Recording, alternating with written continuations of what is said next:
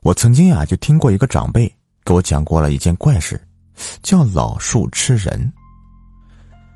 那个长辈家是广西的一个偏远村子，他们村子里有一棵老槐树，这个槐树枝叶茂盛，村里面一些比较迷信的老人说，这棵槐树的年岁大的没边至少有上千年的历史，尊称为神树仙槐。毕竟是千年古树嘛，放在古代那可是要被人开庙拜祭、守护一方的。可是谁也没有想到，有一天，这个老树竟然吃了一个人。准确的说，是那个人主动让这个老树吃的。这个事呀，就说起来比较诡异了。就得先从我那个长辈说起吧，他姓陆，家里排行老四。因为和我二叔关系匪浅，所以我也见过他几面，叫他一声陆叔。我二十岁生日那天，陆叔专门赶过来给我庆生，因为和我二叔有多年没见了，两人也是借着这个机会通宵畅聊。交谈中呢，聊起当年他们一起经历的种种，比如什么去广西深山中抓蛟、云贵高原上拜鬼等等离奇的事件。我坐在一旁听他们聊天扯淡。也不知道说的是真是假，只是感觉听起来挺有意思的，凑个热闹。酒至酣处，陆叔突然说起一段秘闻：他们村子的那株千年老槐树当年吃过一个人。我和二叔顿时就起了兴趣，纷纷催他详细说下是怎么回事。陆叔眯着眼，摇晃着碗里的黄酒，跟我们慢慢的回忆，说。那是二十年前的事情了，当时陆叔还是个毛头小子，因为他家那个村子靠近原始森林，一般这样的深山老林呢，往往有大毒蛇、毒虫出没。村子里的人呢，也多是以抓蛇为生，只是有时候走夜路的时候，难免会遇到蛇，他们这样的常年抓蛇的，被蛇咬伤更是家常便饭。陆叔家祖上传下来的一手熬炼药油的手段。所以，经常要去那棵槐树下，采摘一些花石叶枝，捣弄成药膏，涂抹在被蛇咬伤的地方。一般过上一夜的时间呢，蛇毒就消得七七八八，十分的神奇。他们村子里的人呢，对那棵千年槐树更是敬若神明，说仙槐有灵，在庇护他们村子。那年五六月份的时候吧，正是那些大毒蛇繁衍的季节。可是山里气氛却格外的诡异，也说不出来具体是哪里。但就连那些老捕蛇的人都不敢进山，说是一进山就感觉心里像压了一块石头，沉甸甸的，宁愿窝在家里面打牌睡觉。陆叔当时啊，也跟村子里面的其他人一样，整天无所事事，实在是憋得发慌，就去那棵千年槐树下面坐一会儿，自己一个人发呆。也可能是错觉吧，陆叔总感觉那段时间老槐树有些病态，明明还没有入秋，树冠上的枝丫叶子就有了泛黄的趋势，但他也没往心里去，毕竟这棵槐树啊已经在此立足千年之久，饱经风霜，还能有什么事呀？结果就是那天晚上，出事了。那是个三伏天。陆叔早早的就躺在床上，冥冥中却感觉到有什么不好的事情发生，莫名的心悸。折腾了半天，索性披上衣服，借着月色在村子的入口处踱着步。走着走着，无意间一回头，就看到一个诡异的影子，就趴在村子入口的那个草垛子后面，离他也只有几米远。陆叔当时就吓了一跳，再加上黑灯瞎火的，也不敢上前看，就连忙喊上村子里面的年轻人，大家一起壮着胆，举着手电照过去。哼，这哪是什么鬼影啊？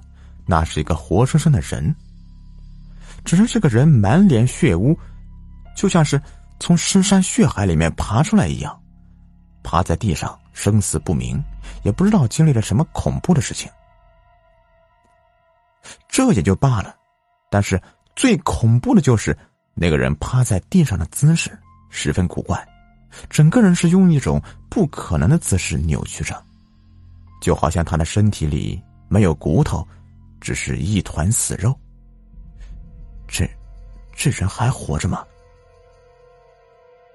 而且这半夜三更的，这深山林子里，他是从哪里冒出来的？大家心里都犯着虚，围在一旁不敢上前。陆叔感觉光在这里看也不是办法，就一咬牙把那个人翻过来，用手指探了探鼻息，还有气息，是活的。他们的村子里，陆叔家熬炼的药油啊是一绝。陆叔就提议大伙儿先把这个人抬到自己家里，帮忙给这个人啊抹点药什么的，等他醒来再来问他的来历。于是，一群人就把这个人抬到陆叔家。给他简单冲洗了一下，又涂了一些药膏，折腾了一夜，这才算忙完。一群人这才陆陆续续的回家，剩下陆叔还有那个人。陆叔也是累得不行，点起一杆烟，一边抽着烟草，一边打量着那个躺在床上人事不知的人，心里默默的盘算着。那个人身上没有任何能表达身份的东西。只是在左手腕戴着一个银质的手镯，手镯样式古朴，表面用墨纹斜刻着一些怪异的符文。再说那个人，洗去脸上的血污，模样是一个很清秀的年轻人，看起来就二十多岁，皮肤白嫩，不像他们这些山沟子里出生的，反而更像是从外面大城市来的。可是这个年轻人，怎么说呢？太过清秀了，他身上的皮肤就像婴儿一样娇嫩，一处伤口疤痕都没有。一个人就算保养的再好，长这么大，身上总会遗留几处微小的创伤。更何况他之前那么多的血迹，是从何而来的呢？再加上这个年轻人浑身上下圆满无瑕，就像是……陆叔想到这里。心中突然一凛，他又认真的打量一下那个年轻人的四肢，形体修长，和常人一样，完全没有一开始看到的那种怪异扭曲感。陆叔心中是越想越不对劲儿，他回忆起刚才给这个年轻人冲洗血污、涂抹药膏的时候，这个年轻人的身体柔弱无骨，就像是一个面团，可以自由的拿捏造型。再加上他的皮肤，这种怪异的完美，给人的感觉就像，就，就像一条刚刚蜕皮的蛇。陆叔想到这里，顿时倒吸一口冷气。回想起最近山里面奇怪的变化，这越看这个年轻人就越像一条化成人形的大蛇，正躺在地上假寐呢。人一慌，心就乱。再加上这样的偏远村子，各种怪力乱神的传说都有。陆叔越想越感觉，这个年轻人真的就是深山里的蛇成了精，化成人形要来屠村了。他连忙起身，从床底下拿出自己的捕蛇家当，什么云香精啊、雄黄酒啊、葵树药膏、蛇钩，零零总总的放在身边，好歹图个心安。这么风风火火的一番折腾，回过头才发现。那个年轻人不知什么时候醒了过来，正若有所思的看着他。陆叔吓得手里一颤，一米多长、特制的蛇钩啪嗒一下掉在地上。那个年轻人看着陆叔，轻声细语的说：“大叔，你在干什么呢？”陆叔脸色一沉，他当时也才二十多岁，比这个年轻人呢大不了几岁，只是平时经常进山，面相显老。不过现在时机不对，他还是忍了一下，讪讪的说：“大晚上的，闲着没事，收拾一下家当。”那个年轻人点点头，看了一下散落一地的铁器，也不知道信没信，又说：“大叔，刚才是你把我救回来的吗？”陆叔瞄了眼地上的铁器，陪着笑点点头，一边小心翼翼的打量着那个年轻人，尤其是他下颚的地方。村子里的老人说过，像这样的蛇精化形，有一个地方是万万难连到的，就是他们的下颚，就是他们的七寸。而那个年轻人的下颚光滑平整，没有任何怪异的地方。陆叔打量了一会儿，心里也犯了疑：难道是猜错了？只是这一打量，陆叔才发现这个年轻人的脸色实在是太过苍白了，在浑浊的灯光下，就像是一个纸人半卧在床上，看起来毫无血色，甚至透着一丝诡异。年轻人跟陆叔又聊了几句，他说起话来慢条斯理，从容不迫。在他的自述中啊，他是一个出门探险的独行客，那个年代。单身出行可是个稀罕事儿。陆叔心中呢，自然是没那么相信的，只是这个年轻人的回答滴水不漏，再加上他说话的语气，的确有种让人信服的力量。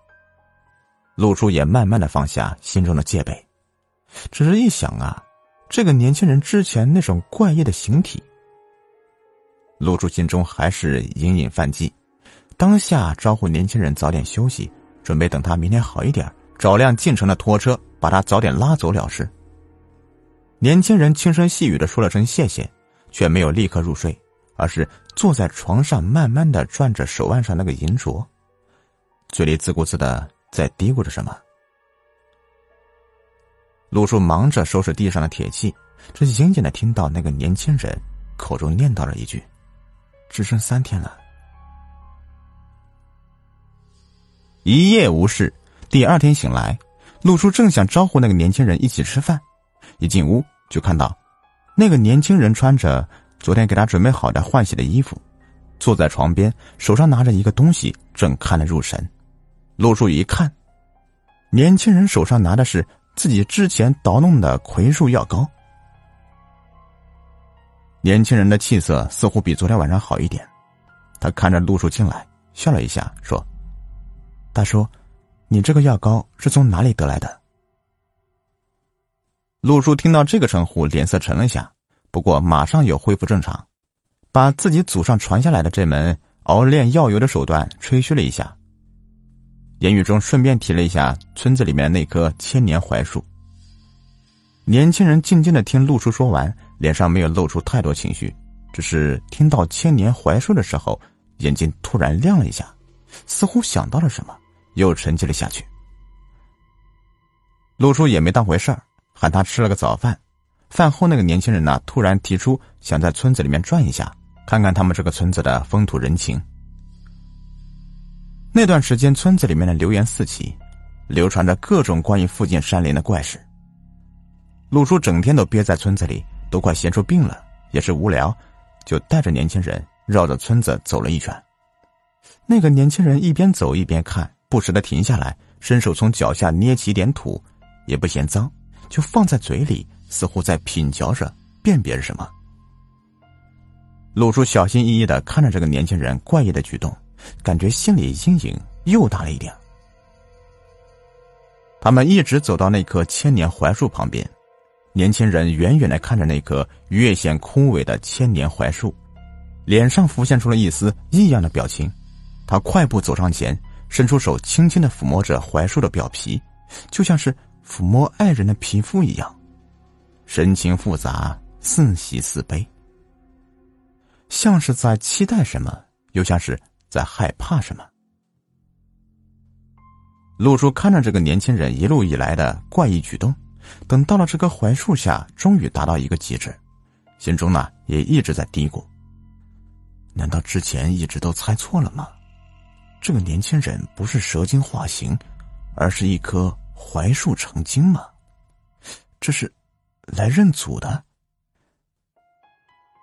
接下来的几天，这个年轻人表现的十分正常，每天吃完饭就一个人在村子里面四处转悠，似乎一点儿也不着急回家，可愁坏一旁的陆叔了。不过，年轻人也主动要求出钱补贴陆叔，感谢他这几天的照顾。陆叔看他身上呀，也的确没带什么值钱的物件，除了那个手腕上的银镯。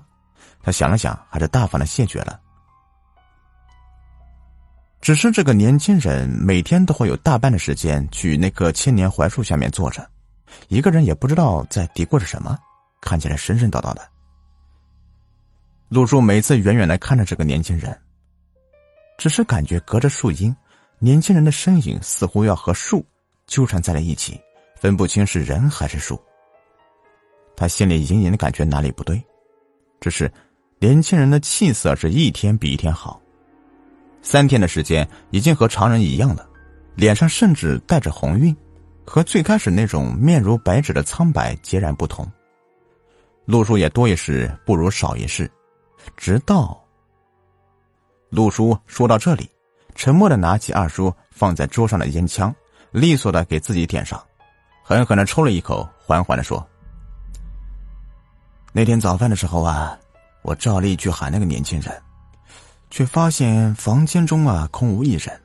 一开始我还以为他有事出去了，毕竟那个人呐从不离身的银镯还放在床头。”但我一直等到晌午，也没有看到他的身影。我喊了几个村子里的人一起寻找，包括那棵千年槐树下面也找过了，什么都没有。一个大活人好像就突然人间蒸发了。我想起陆叔一开始说的，心中突然泛起一股寒意，说：“难道那个年轻人被槐树？”陆叔沉默的抽了一口烟。烟雾缭绕中，他语气难解的说：“我们找了整整一天，大家都说这个年轻人是离开村子了。那个银镯呢，就是他留下报答我的。可是啊，我总感觉哪里不对，就趁晚上偷偷的去那棵槐树之下，也是鬼迷心窍了。我就学那个年轻人呢，摸了摸这个槐树的外皮，结果。”说到这里，露出嘴角抽搐了一下，似乎在平复自己的心情。那棵槐树竟然是中空的，仿佛只有一层树皮，里面空空荡荡。我当时看着头顶郁郁葱葱的树冠，心里被吓个半死，又不信邪，所以，我扒开树皮，果然在里面看到那个年轻人。不，我看到的只是一个完全由木头构成的人形呢。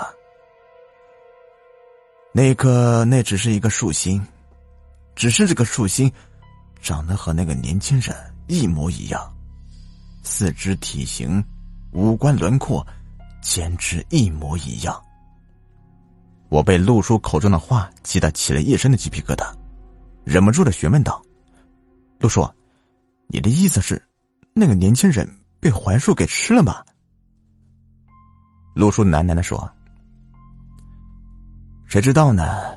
反正就是啊，从此之后，我就再也没有见过那个年轻人了。似乎他和那棵槐树融为一体，化成了树形。哼，说来也奇怪呀，也就是那天开始，那棵槐树就慢慢的恢复正常了，原本枯萎的枝叶。”也重新的发芽变绿了。他想了想，又补充了一句：“